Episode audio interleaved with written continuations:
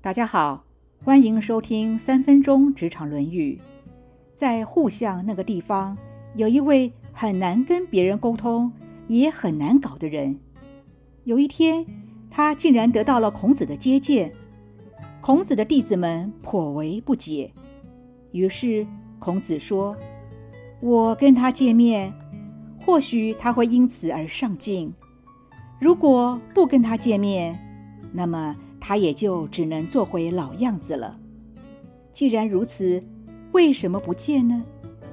再说，人家愿意修身以求上进，我是赞许他的自我修正，而不是肯定他以往的过失。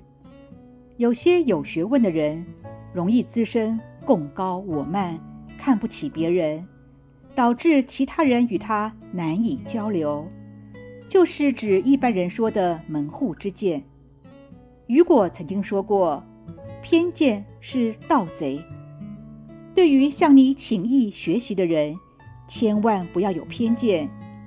良药是治疗有病的人，良师是培养上进的人。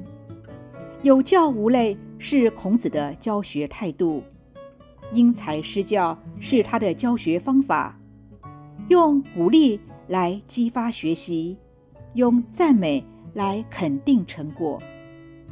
托尔斯泰也说，称赞不但对人的感情，而且对人的理智也起着很大的作用。在这边分享一下我在职场的故事。我任职的公司属于文化事业，同事们都有着亮丽的学历。而我的学历是最差的一个。刚进公司时，担任的是基层工作，不到半年就被当时的主管提升到行销部门，接着就被老板注意到了，不时的找我面谈，不断的鼓励我，不断的给我机会。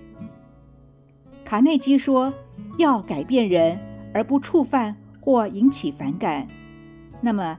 请称赞他们最微小的进步，并且称赞每一个进步。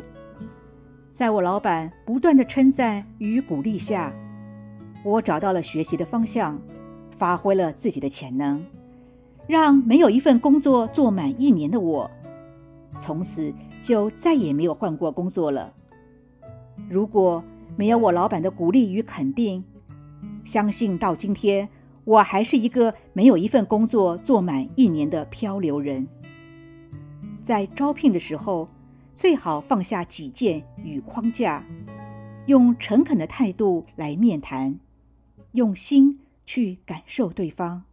就算不符合公司的需求，也可以借由这一次的会面，给予对方一个鼓励跟肯定，也借此机会展现一下公司良好的企业文化。彼此结一个善缘。有人说，一句善言可以成就人，就是功德的建立；一句粗言可以刺伤人，就是罪过的造成。既然有缘相聚，那么就以善言相对，对人对己都能够获益良多。现在问问自己，对人。会有偏见吗？愿意以善言沟通吗？以上原文出自《论语·述而篇》。互相难与言。童子见，门人惑。子曰：“与其进也，不与其退也，为何甚？人杰即以进，与其结也，不保其亡也。”今天的分享就到这儿，我们下次见。